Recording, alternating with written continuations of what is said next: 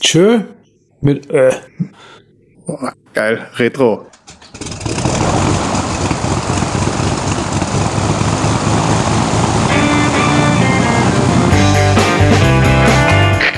Wir heißen Sie herzlich willkommen an Bord bei der Übercast. Ihr Flug beginnt in wenigen Sekunden. Die Piloten melden sich in Kürze persönlich vom Flugdeck bei Ihnen.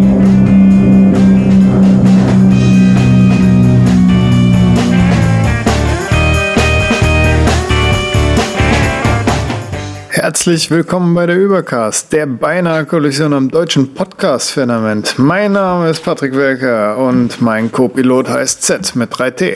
Moin, guten Tag. Gute Nacht, guten Tag, Ja, ja, genau. der Heute der 24-Stunden-Flieger.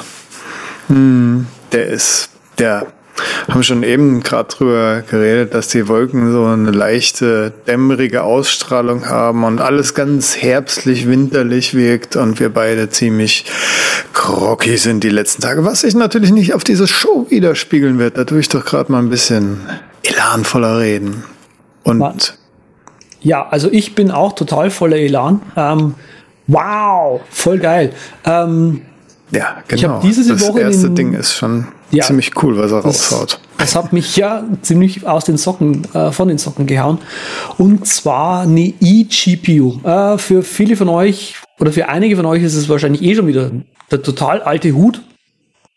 Ja, wir sind ja ein bisschen spät dran immer mit der Aufnahme. Egal. So Weiter. schaut's nämlich aus. Also wir müssen ja immer zwei Wochen warten, ne? bis wir die nächsten News raushauen können. Also, was hier jemand gemacht hat, er hat an das neue MacBook Pro von 2016 eine eGPU angeschlossen. Äh, äh, schlossen. und zwar eGPU. Das ist eine externe GPU. Äh, Grafikkarte eine GTX 1080 Ti. Und das geht jetzt scheinbar so toll, wegen, weil irgendwie äh, Apple die Pascal oder ähm, Nvidia die, die Pascal Driver endlich für Mac released hat. Ich weiß es nicht mehr so genau. Wie gesagt, das ist immer zwei Wochen her. Ähm, lange Rede, kurzer Sinn. Äh, über den USB 3 vom MacBook Pro lassen sich jetzt durch diesen neuen Treiber-Support äh, eben super effiziente externe äh, Grafikkarten anschließen und die haben hier eine Demo eingebaut. Kann man sich die technischen Infos auch mit anschauen und ich glaube, es gibt hier eh auch Anleitungen dafür, wie man sich so eine eGPU zusammenbastelt und die dann eben an seinem MacBook betreiben kann. Damit ist also der Knatterei, ach nee, äh, Spielerei und ähm, 3D-Designerei am Mac steht da nichts mehr im Wege. Also da kann man jetzt also wirklich sagen. Vor allem das Schöne, was ich finde, ist hier, ich hatte ja schon mal gesagt, dass es eine attraktive Sache ist, dass wir eben immer kleinere und kleinere Computer machen und uns dann im Prinzip die Power irgendwo anders herholen. Also zum Beispiel hatte ich mal gesagt, ähm, wir lassen einfach die Cloud zum Beispiel unsere Renders machen, unsere 3D-Renders. Und das ist jetzt im Prinzip sowas ähnliches, nur dass wir halt im Prinzip quasi unser mobiles MacBook haben, ja, und die richtig geile Grafikpower dann halt eben an einer festen Workstation und uns da aber auch nur noch anschließen müssen. Und ansonsten ändert sich nichts. Das ist cool. Ist, ist ja auch im Pro-Bereich so weit verbreitet, dass du deinen Renderraum hast, wo die Renderrechner drinstehen oder dass äh, wenn du in ein Tonstudio kommst, da ist auch nicht wirklich ein Rechner drin, der wird dann im Raum nebendran sein, weil ja, damit da Ruhe ist und alles. Und Ja. das ist halt schön, wenn es beim Heimentwickler auch so ungefähr in die Rech Richtung geht. Wobei da die Gehäuse für die Grafikkarten, die sehen schon ein bisschen martialisch aus, ne? Und so eine Grafikkarte, die kann echt laut sein, wenn die gefordert wird. Und dann noch ein Lüftergehäuse mit dabei.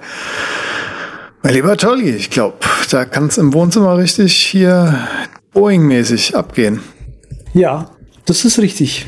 Das, ähm, Ich glaube, USB-Kabel äh, können ja auch ordentlich lang sein. Ich weiß es nicht. Ja, klar. Also vor allem glaube ich, war es nicht so, dass sie sogar zwei USB-Schnittstellen benutzen. Also im Prinzip ist es halt so, dass quasi ein USB-Controller auf der linken Seite ist und ein USB-Controller irgendwie auf der rechten Seite. Und um halt dieses Teil betreiben zu können, Ähm, also ich glaube, das eine läuft halt auf der einen Geschwindigkeit, ja, und das andere läuft halt auch auf mhm. dieser gleichen Geschwindigkeit und sie arbeiten halt separat. Das heißt, dadurch, dass sie quasi an links rangehen und rechts rangehen, holen sie die, nochmal die doppelte Geschwindigkeit raus. Hui. Ich habe gerade auch nochmal geguckt, fünf Meter so fast kann, kann das, oder fünf Meter kann USB-Kabel lang sein, also doch nicht so wirklich lang. Okay. Aber ich meine, na gut, der Weg ist geebnet. Ja, jetzt hier suche ich gerade. Die Story können wir rausnehmen. Ich glaube, die haben sie von der Webseite runtergenommen. ich habe gerade nochmal versucht, die nebenbei zu suchen und habe sie nicht mehr gefunden. Ich schneide das raus. Ja, aber du wolltest mir erzählen, dass jetzt auf YouTube äh, bald Neuerungen kommen, oder? Ja, anscheinend. Äh, wobei der, es ist halt jetzt so in der letzten Woche beziehungsweise wenn das ausgestrahlt wird, wahrscheinlich vor zwei, drei Wochen, nochmal so durch die Presse gegangen, dass es so ähm, Dark-Modus gibt, der versteckt ist, den man sich freischalten kann, wenn man den Inspektor, den Web-Inspektor aufruft und dort die Konsole aufruft und dann dort äh, ein kleines Ding reinpastet und dann ist so ein Cookie gesetzt, der teilt YouTube mit, hey, der hat die neueste Version vom Browser, braucht er auch. Der hat den Cookie und dann könnt ihr auf euren User gehen und dann habt ihr einen Dark Mode bei YouTube. Wahnsinn. Aha. Und da bin ich immer scharf drauf. Ne? Und da war vor, ich glaube, vier Monaten schon einer bei Reddit, der das gemacht hat. Und jetzt tauchen sie alle auf und tun denselben Trick nochmal für Safari wiedercoin und wiederkauen und so weiter und so fort. Habe ich mal ausprobiert und äh, kann das nicht ganz empfehlen, weil es sieht zwar echt schicker aus, als was ich nutze. Ich habe vom Andreas die Improve, Improved Tube Extension am Start. Mm, okay. Mit der man halt dieses Autoplay in allen Variationen abschalten kann und dann noch so ein paar nette Einzelheiten. Die haben halt auch einen Dark-Modus drin. Der ah, ist nicht okay. so ganz schick, aber tut's auch schon mal. Ja, ja, ja. Der von YouTube ist ein bisschen schicker, aber hat den Bug irgendwie, bei mir zumindest. Wenn ich ein YouTube-Video in meine Playlist machen will, dann kann ich normal immer kurz eintippen, in welche Playlist das soll mit der Tastatur. Und bei okay. diesem kleinen neuen Hack äh, bleibt dann diese Playlist-Liste offen und ich muss mit Escape schließen, was ziemlich nervig mm. ist. Deshalb also, Cache, Cache und Cookies wegmachen und dann geht's wieder. Okay, da habe ich zwei Sachen für dich. Und zwar erstens, ähm, was ich benutze für den Dark Mode auf YouTube, ähm, das, die Extension Stylish kennst du wahrscheinlich eh schon. Nee. Äh, ach so, das ist dieses Ding, womit man genau, alles man, stylen kann. Genau, womit man hm, alles ja. stylen kann. Und die haben einen Dark Tube oder schau einfach mal, da findest du gleich, wenn du nach YouTube suchst, findest du gleich was. Ähm, das ist das erste. Das zweite ist ähm, die Extension, die richtig, richtig gut ist. Die heißt, da muss ich gerade selber nochmal nachschauen. Dim, dim, dim, dim, dim, ja, ja, das ist so, oh, jetzt wirklich live. Das heißt Particle und die Extension heißt YouTube Plus. Und das gibt's tatsächlich auch als Extensions-Version, aber es gibt auch eine Version, die im Temper Monkey läuft. Ähm, ich benutze die im Temper Plus Monkey. nicht dieses Ding, was man auch bezahlen kann, womit man dann die Analytics kriegt und noch alles mögliche? Nee, nee, nee, nee, nee, nee. nee. Das, das ist, ein, das ist ganz normales YouTube Plus. Und dieses Teil ist wirklich mega abgefahren. Also das kann zum Beispiel, das fügt auch ein paar Buttons hinzu, also äh, zum alten Design vorgemerkt, nicht das neue Material Design von YouTube, wo du halt so einen Pop-Out-Player hast. Du hast dann, wenn du halt auf ah, YouTube bist, ja, hast du dann halt auf dem Video nochmal so einen kleinen Button, damit halt ein neues Fenster aufgeht, wo dann nur das neue Video drin ist und so und kein Text außenrum, keine Kommentare und so weiter. Das ist ziemlich cool. Ähm, du kannst Channels blacklisten, du kannst die Webseite umgestalten, du kannst machen, ob du Werbung sehen willst. Also dieses Teil kann alles. Du kannst einen Screenshot von dem, was du gerade im, im Bild hast, kannst mhm. gerade im Bild mal machen. Ähm, Du kannst das Bild gucken. noch breiter machen auf der Webseite, wie im Theater Mode und so. Also ja, völlig das ist, abgefahren, das, ist, der Typ macht. Das finde ich bei dem Improv Tube. Deshalb habe ich das drauf. Hm? Und zwar YouTube-Video so breit wie mein Browserfenster. Ja, das finde ich ziemlich genial. Genau, das ist, also ich, das kann diese Extension leider nicht so gut. Ähm, ich hätte am liebsten, wie du auch, einfach über die komplette Breite, die halt, die, die halt der Browser geht.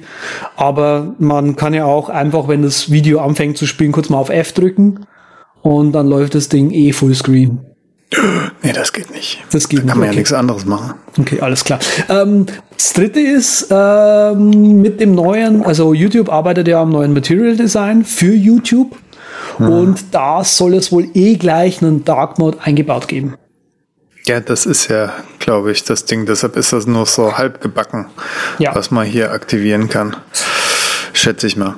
Und bei der anderen Sache, die du vorgeschlagen hast, ich weiß nicht, ich weiß nicht. Ich muss erstens gucken, welche Extension da halt weniger Ressourcen klaut. Und bei den CSS-Hacks, äh, so wie stylish die Sache, bin ich mir auch nicht sicher, ob das. Ich meine, es ist nur ein CSS-Hack eigentlich. ja, natürlich. ich muss trotzdem mal gucken, wie viel der äh, wegschlappert an Ressourcen. Da bin ich immer ein ganz penibler. Okay. Gott, ich weiß auch nicht warum. Aber Weil du halt der Patrick bist. ja, und dabei habe ich noch nicht mal einen Laptop im Moment. Komisch, komisch, komisch. Oh, alles auf dem Mac Pro gleich. Ja, da warten wir auch noch mal, was Okay. das gibt. Gut. Ähm, Ja, nächstes. Neben, neben YouTube und so. Google arbeitet ja eh da an ein paar guten Sachen. Chrome soll ja auch äh, etwas effizienter jetzt werden oder 10, 20 Prozent effizienter arbeiten.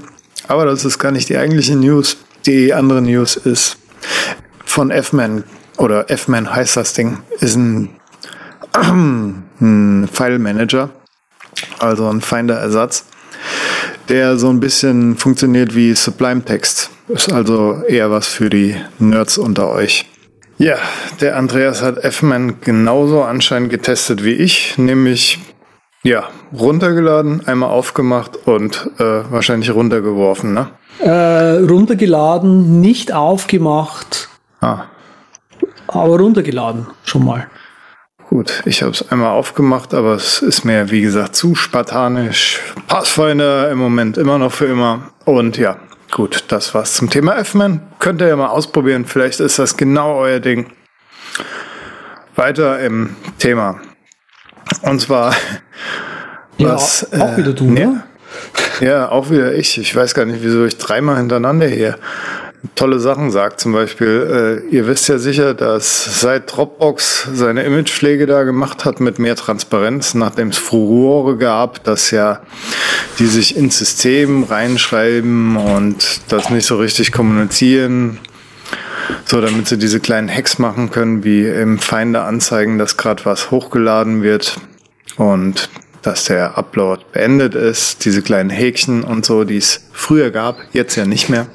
Dafür gibt's jetzt eine App, die äh, Dropbox Mac Update heißt und die äh, nervt ziemlich, weil die jede Stunde Grüße nach draußen schickt und euer Little Snitch dann ja jede Stunde halt einen Alarm lossendet und man den nicht irgendwie komischerweise nicht einfach erlauben kann für immer, weil sich da wahrscheinlich immer jedes Mal was ändert.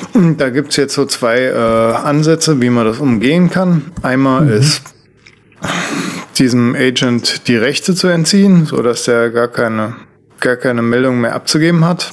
Und die zweite ist, die P-List zu editieren und den Intervall von einer Stunde auf was Sinnvolles wie einmal im Monat zu ändern. Und die Tipps habe ich beide drin.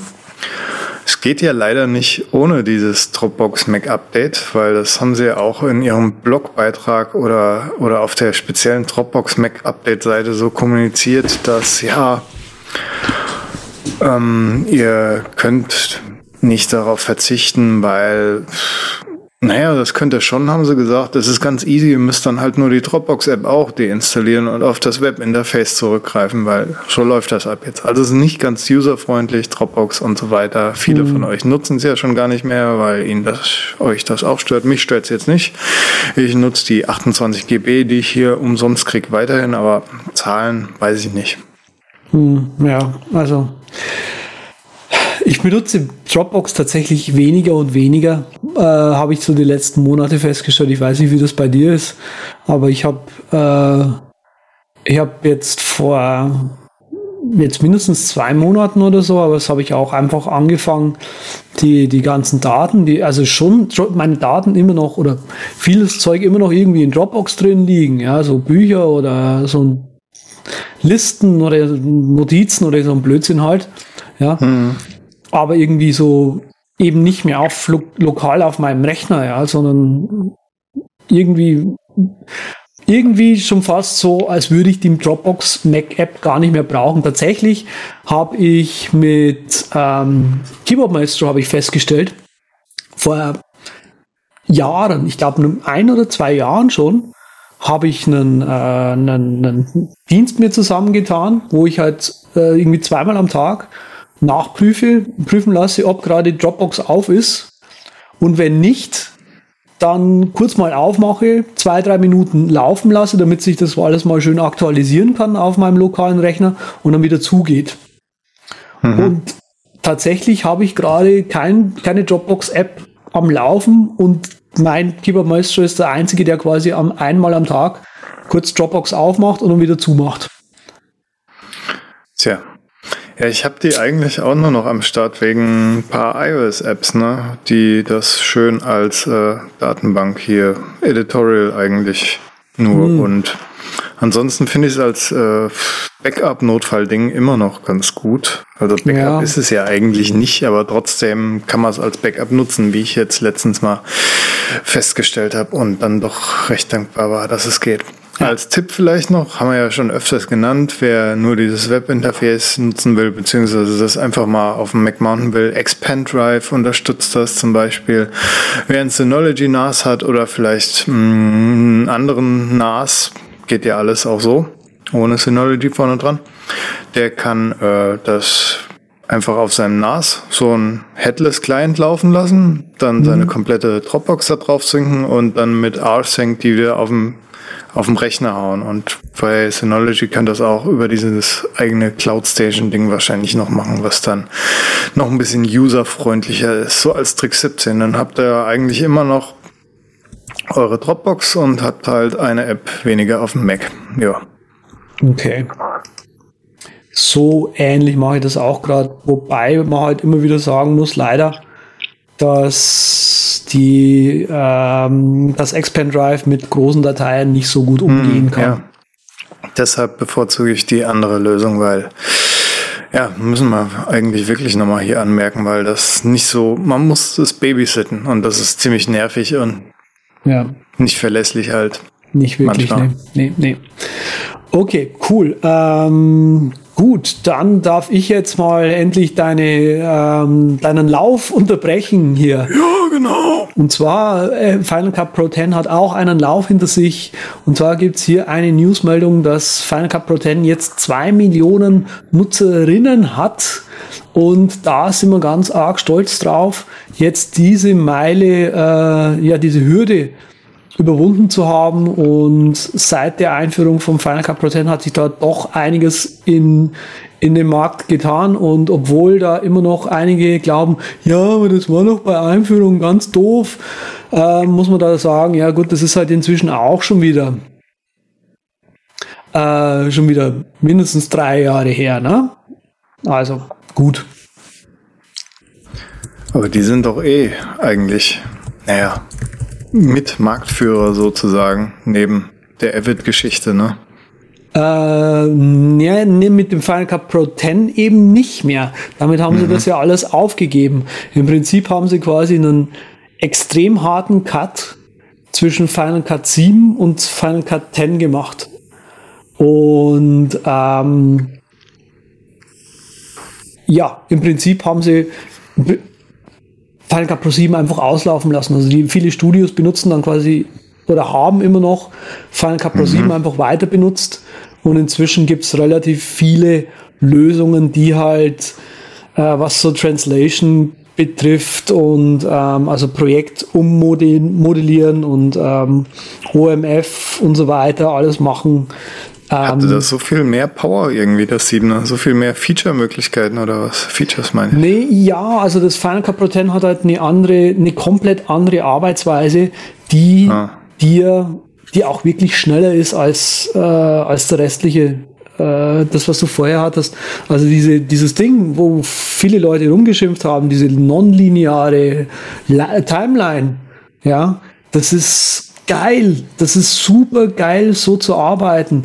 Du hast quasi das Clips quasi nur an, an deinem Hauptclip in der Main Storyline hängen und wenn du den rumschiebst, dann verschiebt sich alles, was da gleich mit dran ist. Alle Layer und alle Soundeffekte, genau.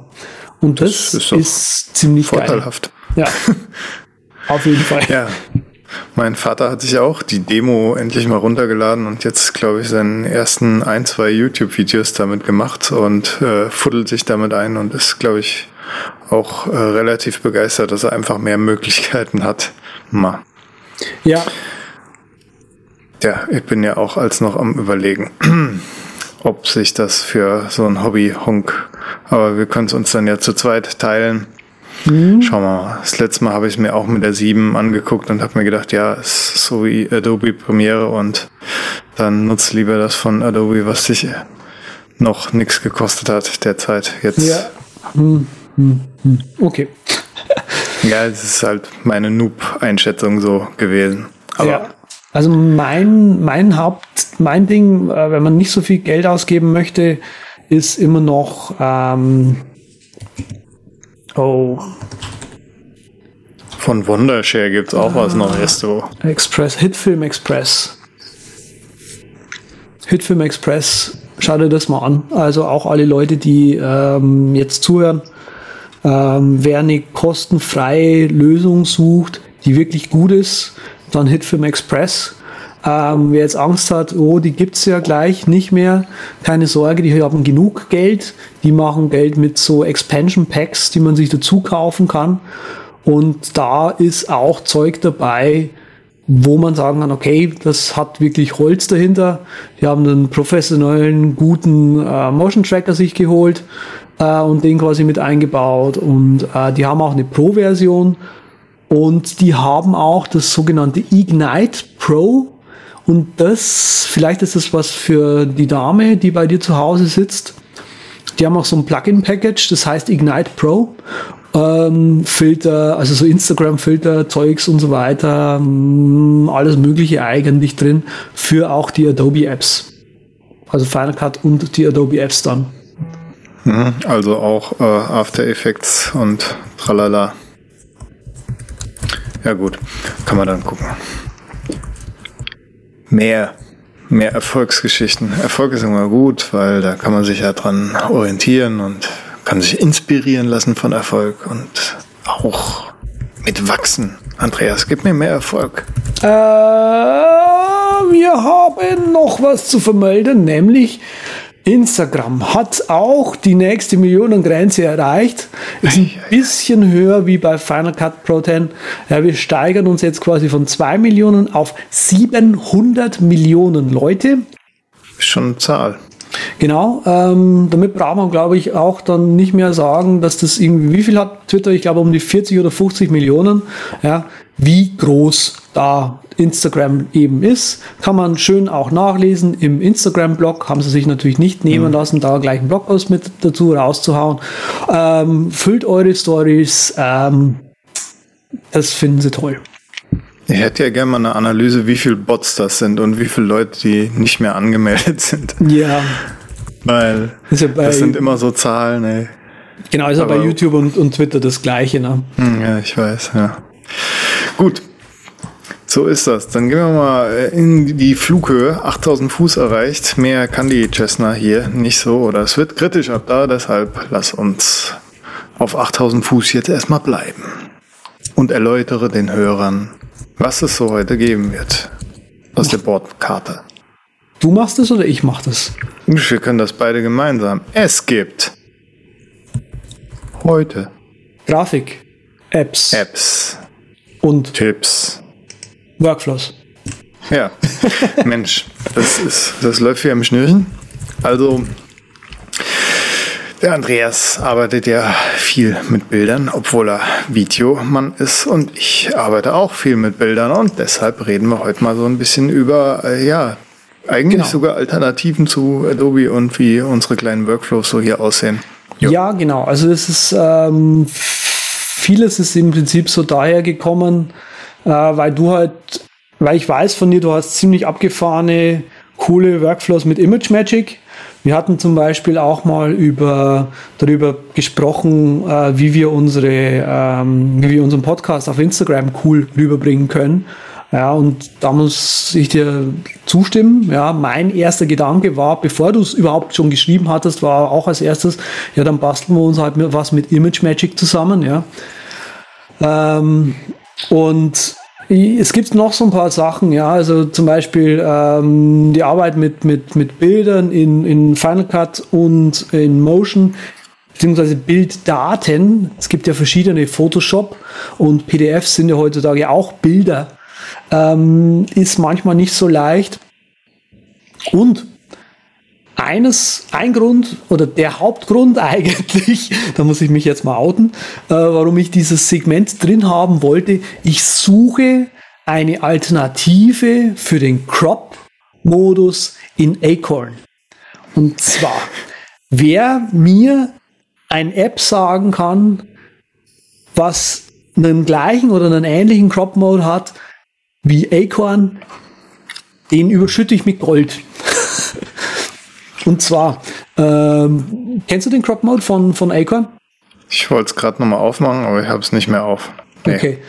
Ähm, ich habe es eben damals deinstalliert, wo eben diese Infinity-Apps kamen und da einfach klar war, okay, die werden äh, in diesem unteren Segment sehr schnell aufräumen jetzt. Also bei Pixelmator hört man ja auch fast gar nichts mehr. Ähm, genau, also aber dieser, dieser Crop Mode von Acorn war einfach großartig. Und zwar, was hat er gemacht? Ähm, Acorn hatte so einen semi-automatischen Erkennungsmodus dafür, wo es seine Crop-Kante setzen soll. Und zwar, dass das Bild untersucht nach Farben und hat quasi versucht, ah, hier ist der höchste Farbunterschied zum Rest. Also setze ich einfach mal da meinen Crop an. Das hat super zum Beispiel für Screenshots funktioniert, wo einfach irgendwie graue Fläche, sage ich jetzt mal, von irgendwie einem Button, also wo irgendwie ein Button von hauptsächlich grauer Fläche umgeben ist.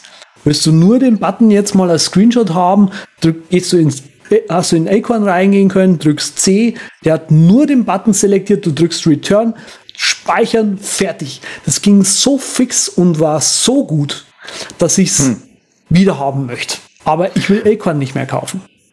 Ja, Mensch, da hätte ich ja was für dich. Leg los. Ja, Image Magic äh, kann sowas. Gerade wie du sagst, nach Farbe oder wenn da oben weiß oder ein Graubereich ist oder ein schwarzer Bereich. Man muss sich halt reinknien. Das ist so das Problem an, an dieser Geschichte. Das ist eine reine Kommandozeilenlösung, bei der man erstmal die Dokumentation wälzen muss. Wow, zu kein verstehen. Nee, Zeit halt investieren heißt das, wie bei jeder Kommandozeilenlösung.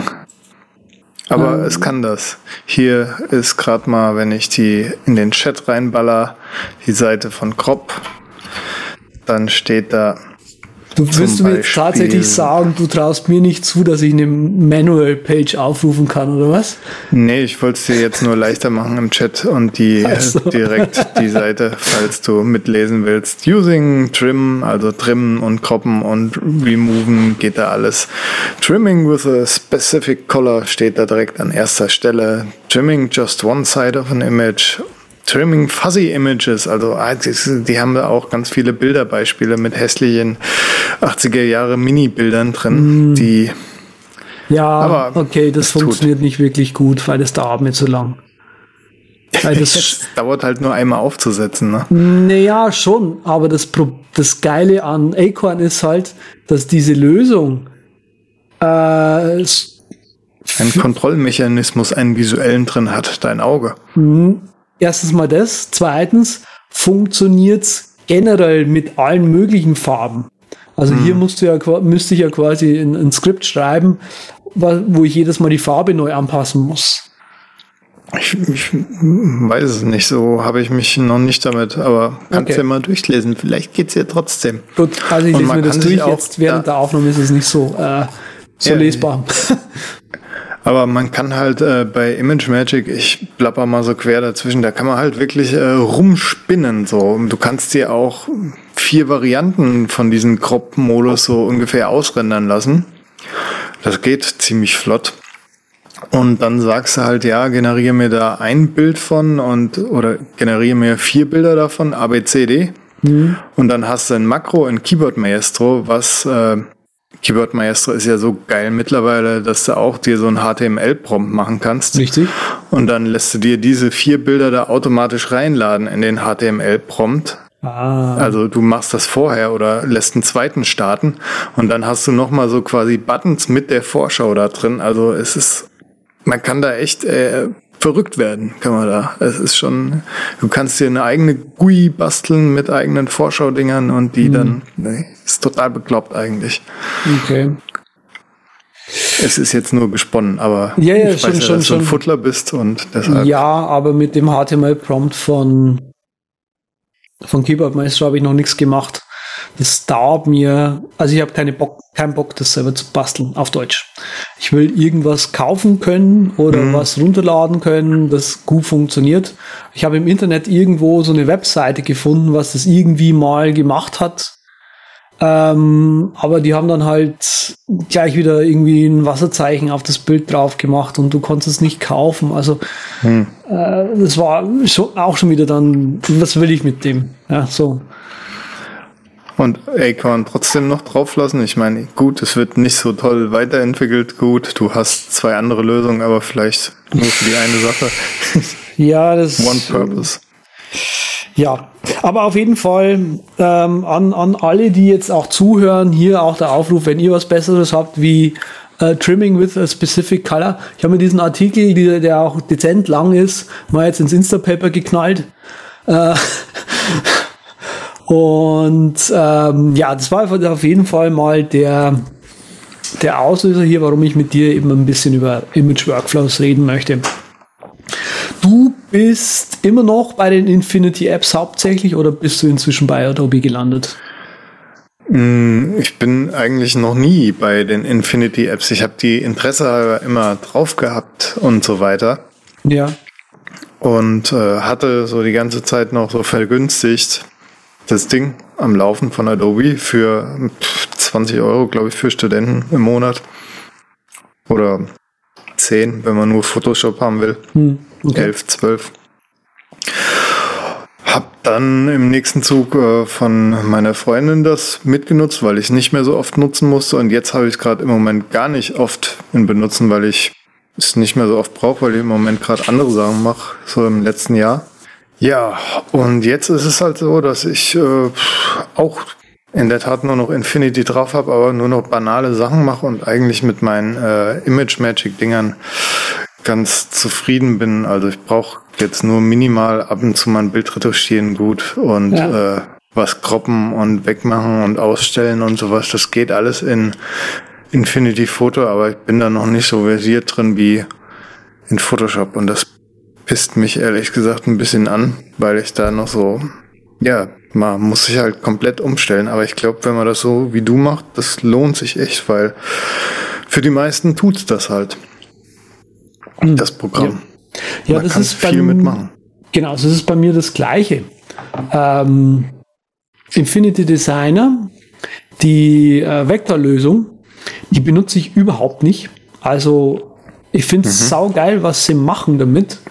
Aber dadurch, dass das irgendwie halt, ähm, wie gesagt, wenn du halt was, was machst mit dem Ding, was, was designen willst, der Workflow ist dann so kompliziert im Vergleich zu Sketch. Zum Beispiel, ja, auf ja. jeden Fall. Also ist mir auch zehnmal lieber. Dass ich dann einfach sage, ey Leute, gut, das dann lieber mal das mit Sketch, ja. Was an Sketch halt nicht so toll ist, ist dieser, ist dieser Color Picker. Den hasse ich ja wie die Pest weil der hm. halt nur in, in Sketch funktioniert, ja. Und da brauchst du halt einfach eine separate Color Picker Lösung. Ja, das sehe ich genauso, ich ja, dafür Infinity Photo finde ich großartig. Also ähm, Bildbearbeitung, es hat so ein, ähm, was ich auch manchmal benutze, ist dieses, ähm, wie heißt Image Flow, also wo du halt das Bild so ein bisschen knautschen kannst und so weiter. Äh, Sven fehlt mir, Kais Power Ja, so ein Kais bisschen. Power ist so geil. Hammer. Ja. Und ähm, das war eigentlich ziemlich, also dafür benutze ich es eigentlich hauptsächlich und Infinity Photo ist gerade meine Hauptbildbearbeitung, die ich drauf hm. habe.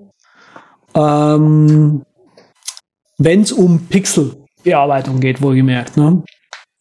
Ja, hast ja schon gesagt, Sketch dann eher für die Vektoren, ja. beziehungsweise Infinity Photo dann für Grenzfälle. Ich finde, ja. die sind auch halt unterschiedlich von der Zielgruppe her, was gar nicht so uncool ist, weil Sketch hat eine echt super große Fangemeinde bei, bei jedem, der Web macht oder der ein paar simple Logos zusammen machen will und mhm. Infinity ist eher dann so die kreative Schiene, glaube ich, von den Vektorleuten.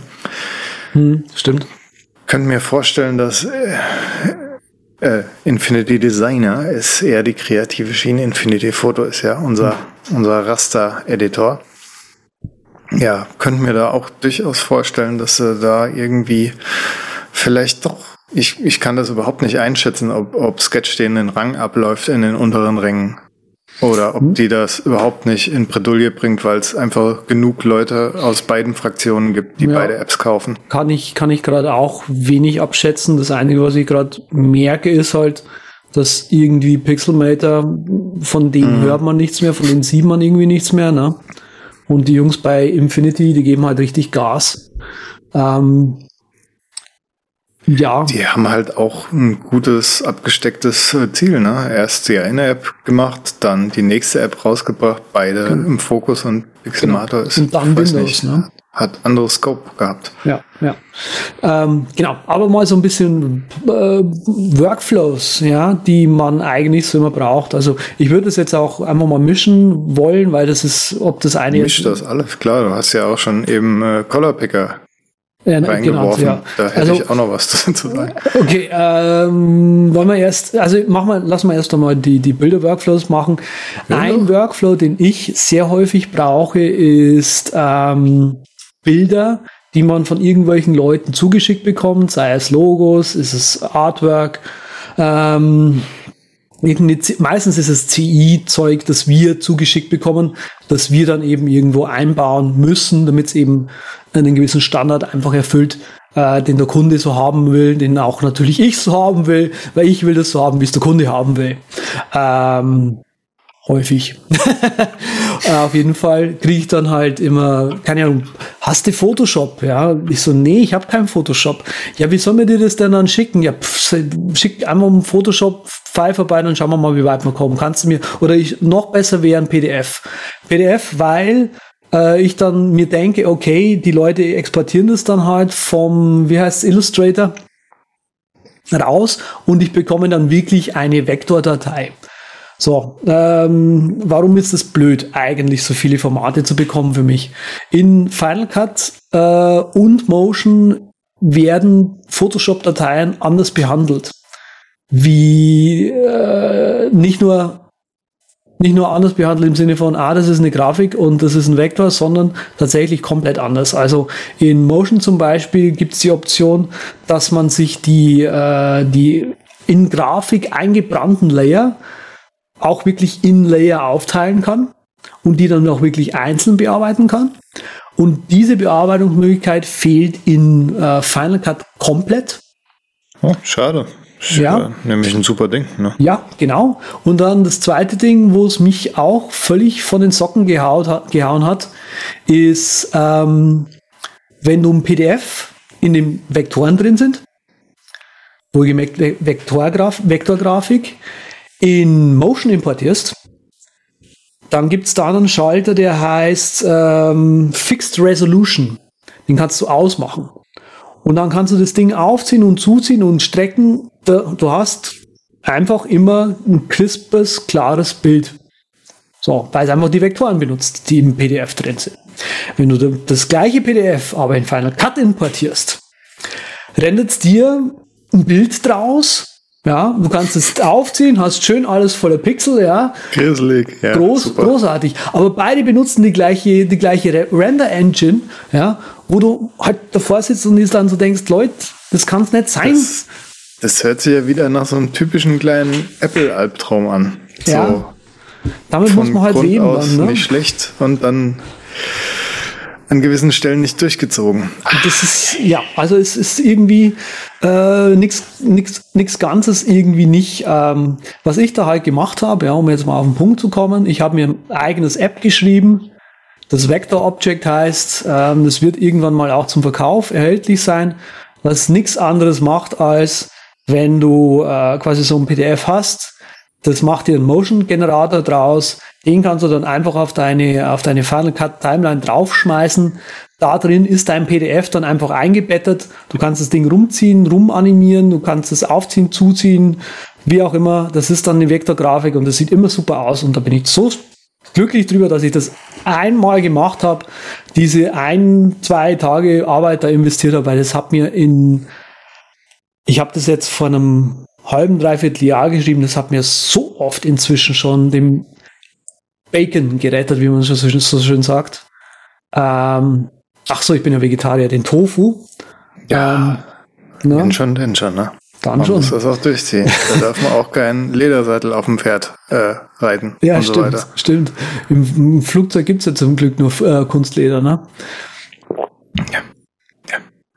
Genau. Also Leather. Vector Object, das macht nichts anderes, das ist eine App, was ich mir geschrieben habe für mich oder für uns, ja, damit wir einfach äh, dieses, diese blöde Geschichte umgehen können, ja. Andere Möglichkeit auch ist, ist immer noch, das finde ich auch ziemlich abgefahren. Und dann darfst du jetzt mal ein bisschen was erzählen. Ähm, wenn man, wahrscheinlich kennst du das eh schon, es gibt eine App, das heißt P PDF to SVG. Das macht aus einem PDF einfach eine SVG-Datei. Mhm. Und zwar, ja, Habe ich schon gehört. Du schon Funktioniert aber, glaube ich, auch nicht mit jedem PDF halt, weil Nee. halt nicht in jedem PDF. Richtig. Erstens das, zweitens funktioniert es nicht immer gut, aber es funktioniert gut genug. Ähm, was ich zum Beispiel gemacht habe, ist, ich habe mir mein, ähm, ich habe mir den, das, das Manual von meinem DJ-Pult runtergeladen und dort war eine Oberflächen, ein Oberflächenbild, also mit den ganzen Drehreglern und den ganzen Feldern und so weiter drin. Das Teil, im Potis, genau. Das Teil habe ich, diese Seite vom PDF habe ich durch, das, durch dieses Teil durchgehauen und dann das SVG in Sketch importiert, so dass ich da eigenes Zeug draufmalen kann. Ah, ist ja auch so ein Honk. Ja, ja. Natürlich, was sonst? Meine Güte. Ich weiß noch, als ich mein eigenes Studio ja gehabt hat mit der Patch Bay, die habe ich auch, ach, habe ich die Patch Bay schön gemacht. Die sah schön aus bis zum Abwinken. Gut, Die sah schön Ja. aus bis zum Abbinden. Okay. äh, ja, ja.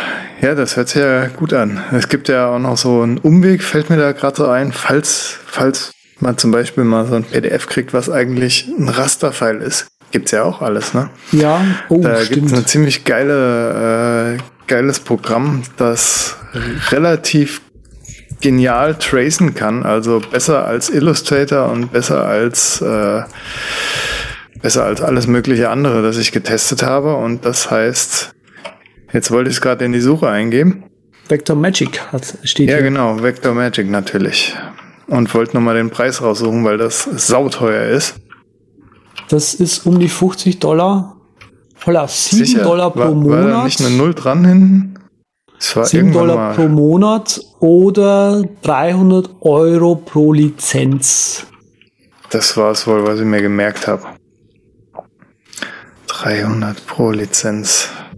Das ist ja. Auf jeden Fall ist das ein äh, sehr tolles Ding. Kostet bei Mac Update, ja, da steht's 300 Dollar. Aber ist auch wirklich äh, Königsklasse und kann auch schön machen. Ist aber nicht so, dass man dann ein Endprodukt kriegt. Wenn man da ein paar Shapes hat, zum Beispiel ein Kreis mit einem Dreieck dran, dann kann das sein, dass es dann trotzdem irgendwie geschwungen ist und nervig ist. Aber man kann so Sachen schnell aus, äh, Baldovern, man kann schnell Demos für den Kunden irgendwie aus anderen Sachen erstellen und so weiter und so fort. Mhm. Ist auf jeden Fall ja. ein Tipp an dieser Stelle. Ja, das und, auf jeden äh, Fall. PDF Sorry. to SVG. Ja, SVGs sind ja auch im Netz ganz heiß begehrt. Ja, also man braucht es halt, also ich finde diese SVG-Geschichte immer ganz geil, wenn du ja. halt auch sagst, okay, du musst jetzt da was machen für einen Kunden. Ähm, Icons einkaufen wollen sie nicht. Ja gut, wo, wo malst du es denn jetzt am geschicktesten ab? Ja, und da hilft dir halt so ein, so ein SVG-Konverter auch häufig weiter irgendwie. Ah, ne? Ja, wie bei so allem. Alles ist ein Remix. So schaut's aus. Was auch immer geil ist, ist, ähm, das benutze ich aber immer sehr gerne, um, ähm, wie sage ich denn, also wir haben am Anfang, wenn wir mit einem Kunden anfangen zu arbeiten, so eine gewisse Phase, wo wir auch so ein bisschen durch die, wie sage ich denn, durch so eine Prototyping-Phase durchgehen und um da einfach mal zu zeigen, wie es denn später aussehen könnte, nehme ich gerne Icons 8 her. Das kennen viele Leute auch. Das ist so eine App, nistet sich in der Menüzeile ein. Äh, ich habe die kostenlose Version. Für das, was ich das brauche, reicht's. Und äh, hat einfach sack viele ähm, Icons drin, die ziehen man sich einfach irgendwo rein, die sind halt dann super verpixelt, mein Gott. Aber um irgendwie mal zu zeigen, was es machen soll, reicht's meistens. Icons 8, das ist ja sowas wie äh, Noun Project hat ja auch diese die eigene App am Start jetzt mit mit mit mit mit Icons mit Icons und tralala, von der ja, mir ja. die Werbung zwar als reinflattert, aber ich den Namen jetzt gerade nicht mehr weiß. Uh, hier steht Icons for Everything, the Noun Project. Hm. Icon Creators, Mac App, Icon API, Lingo oder Nuonchi? Lingo, Lingo, Lingo, Lingo. Hat auch Sven schon mal vor Ewigkeiten gepickt, weil man da auch einfach, ist auch ganz nett, die App kann man eigentlich seine Vektoren auch direkt von Lingo und von Noun Project in Sketch ziehen und hm. super Sache. Okay. Ja, Icons 8 sieht aber auch ganz nett aus. Weißt du, was mir bei dem Namen als erstes eingefallen ist? Nee. Meine Candy Bar Library. Die habe ich vor zwei Tagen, oh. habe ich die aufgemacht. Und ich bin ja wirklich so ein digitaler Horter. Und meine Candy Bar Library war, also wohlgemerkt sind kleine Icons, ne? Viele davon 32 Pixel und 16 Pixel groß, was du heute, äh, 16 Pixel kannst du heute für fast gar nichts mehr nehmen. So ungefähr, ja. weil ja alles hochauflösend Stimmt. ist. Äh, auf jeden Fall war die 4 GB groß und ich habe sie endlich mal ausgemistet, weil da war jede Menge Mist drin. Also es ist auch immer noch interessante Sachen drin. Ich konnte mich nicht von allem trennen, weil gerade so für, für so ein paar äh, Mods, das heißt jetzt die Toolbar im Finder oder, oder bei Transmit ein paar schöne Icons noch zu haben, ist mhm. äh, ganz nett. Ja, schon. wow, Transmit, die Icons anpassen. Zu meinem, weil es gab mal so Zeiten, da habe ich meinen, äh, ja gut, da habe ich auch gerade mit Mac angefangen und habe noch nicht so wirklich viel zu tun gehabt und da sah der ganze Mac anders aus. Ne? Ging ja früher alles. Ja, früher ging auch tatsächlich, äh, na, wie heißt's?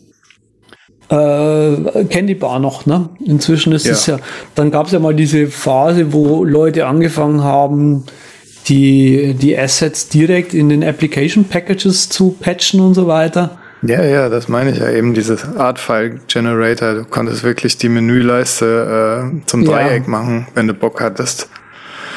Aber das hat und, nie wirklich Anklang gefunden mehr, gefunden mehr leider. Und wie ist dieses Teil? Da gab es doch auch ein Teil, was ähm, Hex, Hex. Oh, es gab ah. Ziemlich viel. Ja? Es gab auch Ravisend, wo man sich den, den Login-Bildschirm wenigstens schon mal und das Boot-Logo, alles habe ich geändert. Das fand ich auch ziemlich geil, dass das ging. Und naja, geht jetzt halt nicht mehr. Und die, die Szene gibt's halt auch dementsprechend nicht mehr. Nee, die haben sie ja damals. Ich komme gerade nicht mehr drauf. Ah, die hießen irgendwas mit Hex, glaube ich. Also H-A-X-X oder H-E-X-X oder irgendwie sowas. Eine App oder was? Ja, und die haben, äh, weißt schon, die, die Code Injection gemacht haben, so mit als allererste. Und die konnten damals dann auch quasi einfach diese Grafik-Assets mit in die, in die, in die, in die, in die Apps mit reinmachen. Und ich komme mhm. gerade echt nicht mehr drauf, wie die hießen. Keine Ahnung, aber geht ja heute auch noch. Ich habe mir ja? gestern in Calibre schöne Icons reingemacht in Source Package, bis ich festgestellt habe, dass sie ja mittlerweile auch so ein Icon Import-Ding haben, wo ah. man sich fertige Packages runterladen kann. Nicht, dass ich die App auch jemals nur benutzen würde. Da gibt's für NAS eigentlich ganz schöne äh, Frontends, die man auf seinem Server lassen, laufen lassen kann. Das sieht dann schon besser aus und kann man dann vom Telefon aus aufrufen und sich dann Bücher dort runterladen, direkt öffnen in der PDF-App vom Smartphone oder vom Tablet. Finde ich eine praktische Angelegenheit. Hey, mhm. ein Lob auf NAS, Network Attached Storage, ist echt nützlich. Für doofe Kleinigkeiten und Medien aller Art. Okay. Ich werde es irgendwann mal noch finden. Ich komme jetzt nicht mehr drauf. Ist ja auch wurscht. Wir wollen bei Grafik-Apps bleiben. Ja, wollen wir. Wollen wir Und wirklich. Workflows. Das ist nicht so eine Brainstorming-Sendung, wo es wild von links nach rechts geht. Ja, Hier ja, ja. geradeaus, meine Lieben. Das ist eine Grafiksendung. Weiter. Erzähl mir mal was von, vom Immerpic Pro. Immerpic Pro. Ah, Immerpic Pro, ähm, da geht es jetzt schon an die hochprofessionellen äh, Anwendungen ran.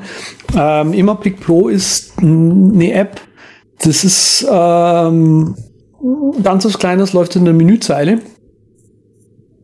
Und was das App macht, ist, äh, es gibt dir äh, Zugriff auf schnell mal ein Bild croppen, äh, also schnell mal zuschneiden und so weiter. Und das ohne irgendwie groß Fass zu machen und so. Also rein, raus und speichert es dann auch ab, kann kurz mal ein Bild, äh, was man ja auch sehr häufig braucht, PNG einfach als JPEG speichern und so weiter. Also das kann das alles. Das sind bei mir so, das ist die Image Magic Palette mit Keyboard Maestro. Die ist ungefähr, genau. Das ist also, wie gesagt, das ist extrem easy zu bedienen alles und hat aber alles dabei, was man halt so braucht. Ja, ne? Nifty Nifty. Was hat er zeitlang noch hier stehen? Ja. ja. Äh, also ich hätte jetzt gesagt, wir wollen den Workflow noch kurz zu Ende bringen. Ähm, wer ins Web will, der hat eh schon mal mitbekommen, dass da irgendwie das mit der Datenübertragung manchmal ein bisschen äh, hakelig wird, wenn die, äh, wenn die Leitung dünn wird. Und dafür macht man normalerweise die Bilder kleiner. So. Jetzt habe ich dir eine Vorlage geliefert. Die Bilder kleiner. Ja, äh, optimieren vor allem, nicht nur kleiner, ne? weil kleines Bild kann ja auch fett sein, besonders wenn es ein PNG ist. Und da kann man so mit äh, Image Magic, äh, Quatsch, Image Optim heißt's, ne? Das ist die GUI. Mhm, die genau. haben wir, glaube ich, auch schon öfters erwähnt und nutzen sie auch alle das ist ziemlich geniales Ding. Das hat mehrere kleine Tools äh, in sich verbacken. So die beliebtesten Binaries kann man auf seinem Mac damit nutzen, die äh, das Bild im Fall von PNGs, PNG Crush heißt das, PNG Out, Opti PNG, Adv Advantage PNG, keine Ahnung, was es jetzt nochmal genau war. Aber auf jeden Fall hat es diese vielen kleinen Programme, in einer GUI äh, gesammelt und ihr könnt euch da durchklicken und das Bild schön richtig klein stampfen. Und ihr könnt euch das auch installieren und dann die Binaries direkt ansteuern aus anderen Apps, zum Beispiel Launchbar, Stimmt. Alfred und tralala. Es gibt nämlich für die meisten Launchbar, Alfred gibt es schon vorgefertigte Sachen. Falls ihr nicht die GUI nutzen wollt, sondern lieber euren Launcher nutzen wollt, muss man nur mal googeln und dann ist äh, da schon so ein Workflow zum Optimizen meistens von anderen Leuten bereitgestellt und gemacht. Also großer Fan von den Dingen. Ich nutze es ja in Keyboard Maestro. Ansonsten tue ich optimieren auch den ganzen lieben langen Tag lang. Bei mir sieht das dann irgendwie so aus, dass ich mir da erst das Bild so mache, wie ich will und dann äh, ja, kann man mit diesem Prompt vom Keyboard Maestro auch noch schön mit der Tastatur durchklicken. Will man es jetzt resizen, will man es an äh, Image Optim weiterschicken und dann im finalen Zug vielleicht nochmal, wenn es ein JPEG ist, nach JPEG Mini schicken. JPEG Mini ist die JPEG-Alternative für mich zu Image Optim. Und finde ich ziemlich klasse, habe ich auch schon mal beschrieben weil das ziemlich gut das machen kann, was es kann. Ich habe es inzwischen gefunden. Ich habe neben, äh, sorry, da werde ich dich da jetzt rausbringen. Er, er hat gerade die Arme gejubelt. Ich habe es gefunden. Ich habe es gefunden. Und zwar Endlich. waren es nicht Hacks, sondern Hacksies hießen sie von Unsanity. Und das Teil, was Ach. ich meine, hieß Shapeshifter. Das meinst du? Ja. Siehst du mal, ja, jetzt, jetzt weiß ich auch, was du meinst. Da konnte man aber nicht alles mitmachen, was man mit den Artfiles macht. Aber es war halt eine GUI, ne? Ja, ja, eben. Aber äh, die hatten ja auch mehr als nur dieses Teil. Und diesen Shapeshifter haben ja auch alle anderen quasi benutzt, die da halt was machen wollen. Jetzt äh, merke ich aber gerade, die Webseite lädt dann nicht mehr. Leider. Schade ja, ist. Ja, ich meine, die sind ja eh cool, die Jungs, was die so alles äh, rausgewuppt haben. Äh, von denen gab's ja auch, äh, glaube ich, ne, für die Collar Sidebar dieses blöde Symbol, genau. Ja, genau, Symbol gab's. Ich habe gerade bei denen gesehen, für den Shapeshifter gab's noch ClearDoc. Uh, was auch immer. ja, genau. so bin ich jetzt gerade drauf gekommen. Theme, äh, OS, äh, Mac. Tiger. Stimmt, sein Doc konnte man sich ja auch anders machen. Ja, ja, eben, darum Gott, was ja. sah das Ding verspielt aus früher. Ihr seht, das ist eine sehr geradlinige Sendung. Neben Image äh, Optim gibt es auch noch Image Alpha, was auch wieder für PNGs ist. Das ist dann die Lossless-Variante noch mit dabei, mit der man äh, ja das Rädchen drehen kann und sagen kann, ja, render mir das PNG aus mit nur 16 Farben oder quetscht die Kommode noch mehr und dann wird das richtig klein, so ein PNG.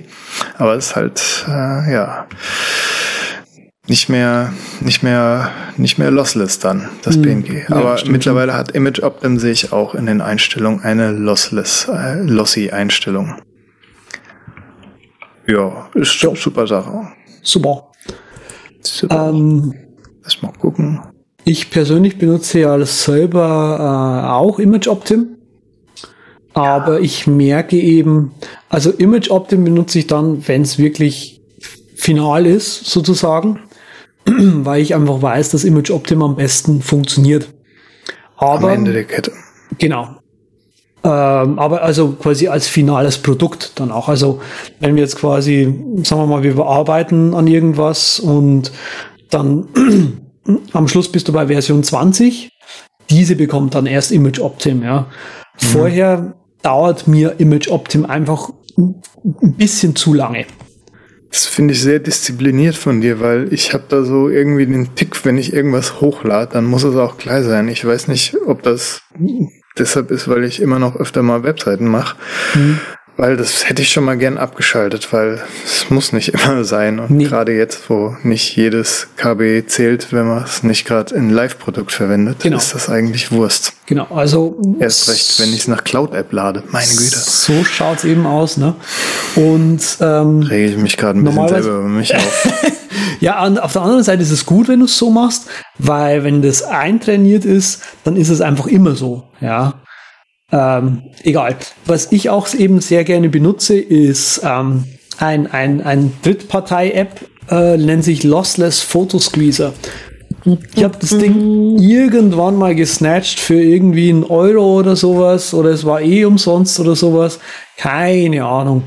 Ähm, es ist halt so eine, so eine App, die schaut man sich an und denkt sich, ah, okay, da habe ich schon tausende davon gesehen. Die hat halt drei so Bereiche, ja. Ähm, der hat einen Lossless Fotosqueezer für JPEGs und PNG.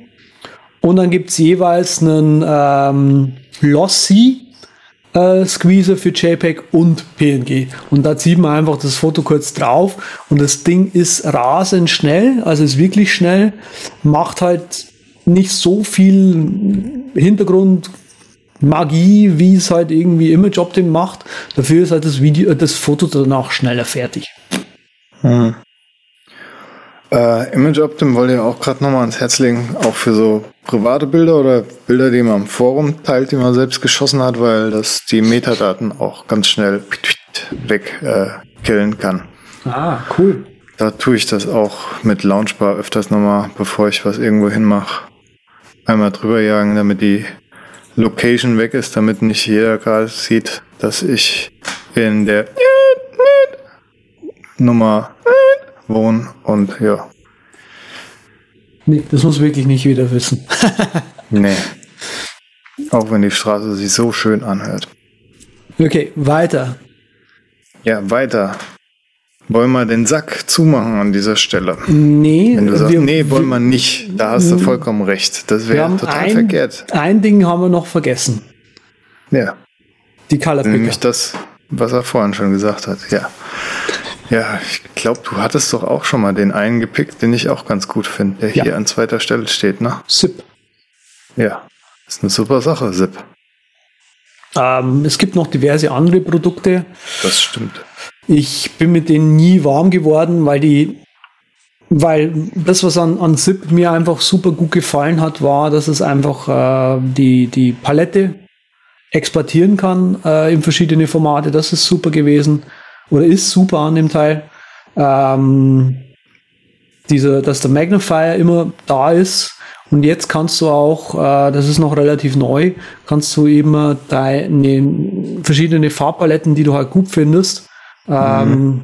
immer ständig auf dem Bildschirm haben und dadurch, und wenn du halt quasi die, die, die Farbe schnell mal wieder brauchst, dann kann man da immer wieder schnell hinfahren. Also es ist schön, einfach zu arbeiten mit dem Ding, weil es ja. nie wirklich mitten in, im Gesicht immer ist, ne? Genau, du kannst ja aussuchen, wo diese Farbpaletten sind, links, rechts, oben, unten und es ist wie Andreas schon sagt, nicht wirklich im Weg und hat trotzdem die Funktion, die man braucht. Also ich möchte sagen, ist der durchdachteste kleine Helfer, den es gibt. So. Gerade für so Apps, die äh, darauf bestehen, ihr eigenes System zu nutzen, wie Sketch und auch Infinity machen. Leider. Weil ich fand den Mac Color Picker immer so cool. Äh, deshalb mhm. habe ich auch glaube ich, auch schon mal in diesem Podcast die Hughes-App empfohlen und habe dann gleichzeitig gesagt, ja, leider müsst ihr euch die äh, runterladen, die Version 1, nicht die Version 2, weil, ja, muss ich mal gucken, ob es die immer noch gibt. Ähm, sollte es eigentlich immer noch geben. Ich weiß, dass es sie im Mac App Store zurzeit immer noch gibt, aber ich weiß nicht, ob das die Version ist, die, die nie veröffentlicht wurde, die 2. Oder immer Na. noch Version 1. Okay. Also ich überprüfe das nochmal, wenn das rausgeht, aber auf jeden Fall Hughes App sei schon mal für die empfohlen, die den originalen Mac Color Picker auch mögen, weil der hat eigentlich auch alles drin. Ich äh, nutze den persönlich, um dort auch alle meine Profile zu speichern. Konnte mich nämlich nie wirklich durchringen äh, in den anderen Apps, dass äh, alles so zu pflegen, weil die halt zu oft gewechselt haben. Da habe ich schon zu viele durchprobiert und bestimmt schon mehr als 100 Euro allein an Colorpicker-Apps verballert, so ungefähr. Fragt euch nicht, wie das geht, aber es geht. Natürlich geht es. Hm. Und ja, weil der Mac Color Picker ist super, den habt ihr mit Use halt drin. Der sieht genauso aus wie euer Mac Color Picker, nur halt aufgebaut. Ihr habt dort alle Erweiterungen drin könnt dort, weil es gibt ein paar Erweiterungen, die man sich runterladen kann. Colors Pro habe ich mal installiert, bla.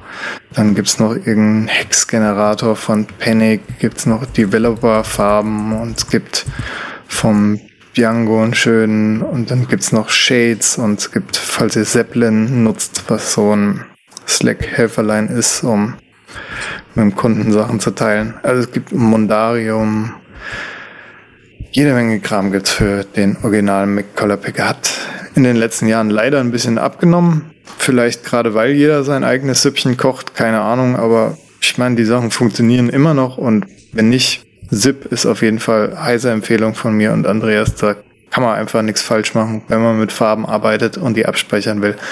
Wenn man mal irgendwo eine Farbe aus dem Bild importieren will und sich schnell eine eigene Farbpalette zusammenklicken will, alles ganz nett, ist echt Empfehlung. Jo, das war's von mir zum cool. Thema Color Picker. Alles klar, kann ich mitleben. Dann. Ja, ich auch.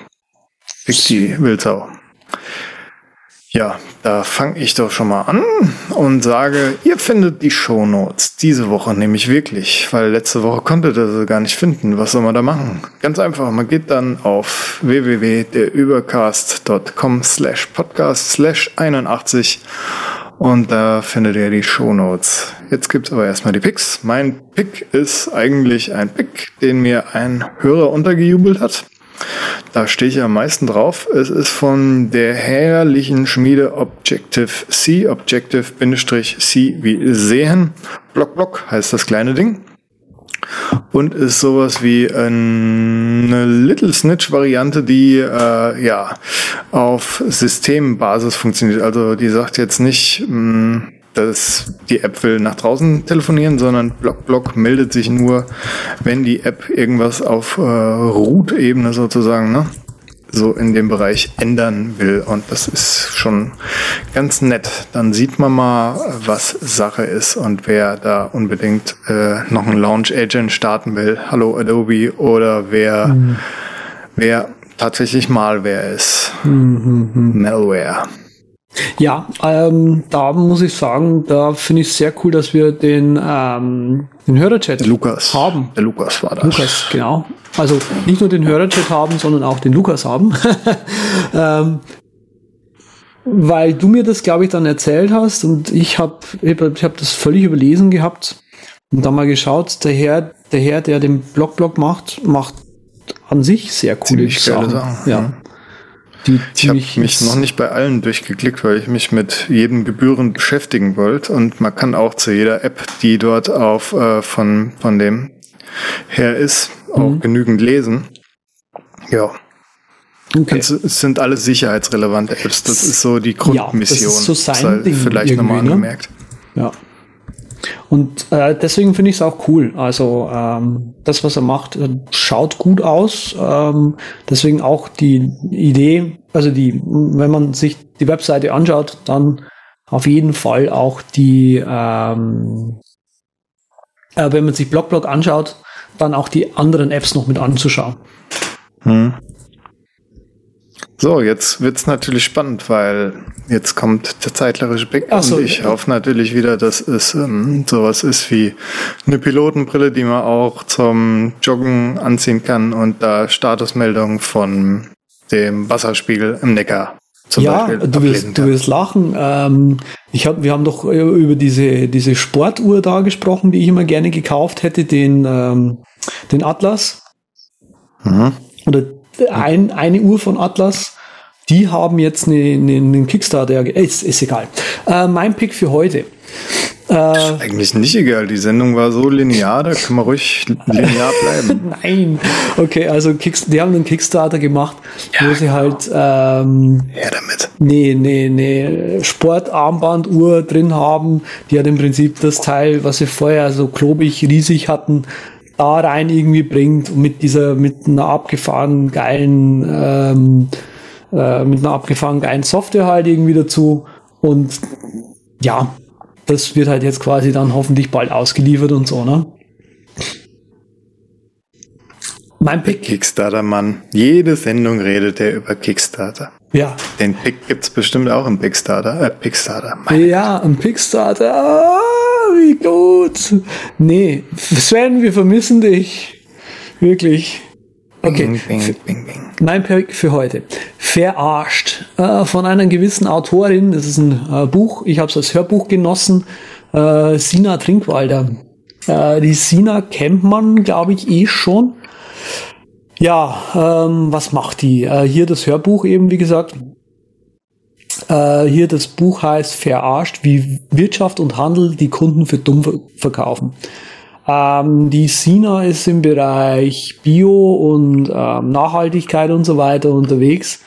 Und im Prinzip er zieht sie in diesem Buch darüber her, was in den letzten zehn Jahren in dieser Bio- und Nachhaltigkeitsbranche passiert ist, nämlich genau das, was immer passiert. Leute mit viel Geld gehen da rein und machen dann genau das draus, was wir eh schon immer haben. Sprich, ähm, da ist eine große, riesengroße Industrie dahinter.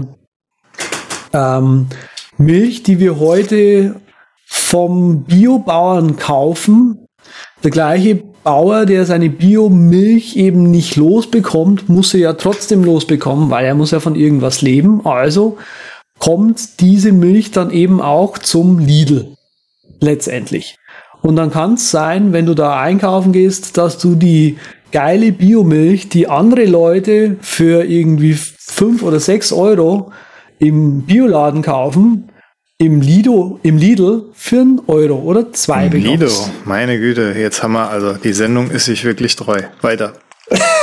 Echt? Weil es nicht linear ist, oder was?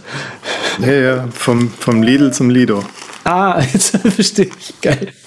Ja, und halt äh, lauter solche Sachen, wo da jetzt eigentlich genau wie die Industrie eben schon drin ist, also die große Industrie und dass das eben so von wegen äh, klein und alles lokal und so weiter, dass das ja überhaupt, äh, naja, schon wieder passé ist quasi, dass es net, nette Ideen waren, die alle in Schönheit gestorben sind. Und ähm, das ist ein schönes, wachrüttelndes Buch kostet nicht viel und ähm, kann man sich mal anhören. Ich deswegen mein Pick. Äh, ja. Du? Ist auf jeden Fall ein interessantes Aufregerthema. Da geht der Sack gerade zu und äh, alles wird schwarz. Der Nachtflug nähert sich der Landebahn. Und was sieht er dort? Ein Ad-Zeichen mit einem Z-E-T-T-T. Und dann sind wir auch schon bei Twitter angelangt und können mit dem Andreas reden. Oder wir gehen auf z-e-t-t-t.com und dann sind wir auf seiner Seite. Wahnsinn. Wenn man mit mir reden will, dann am besten per E-Mail. Die findet man zum Beispiel auf meinem Blog rocketinc.net oder wenn es sein muss, Twitter, ne? Unterstrich patrickwelker.de. Nicht de, einfach nur so. Langt. Braucht man kein de dran. Das ist ein super Ende. Ich wink einfach so und sag, bis bald.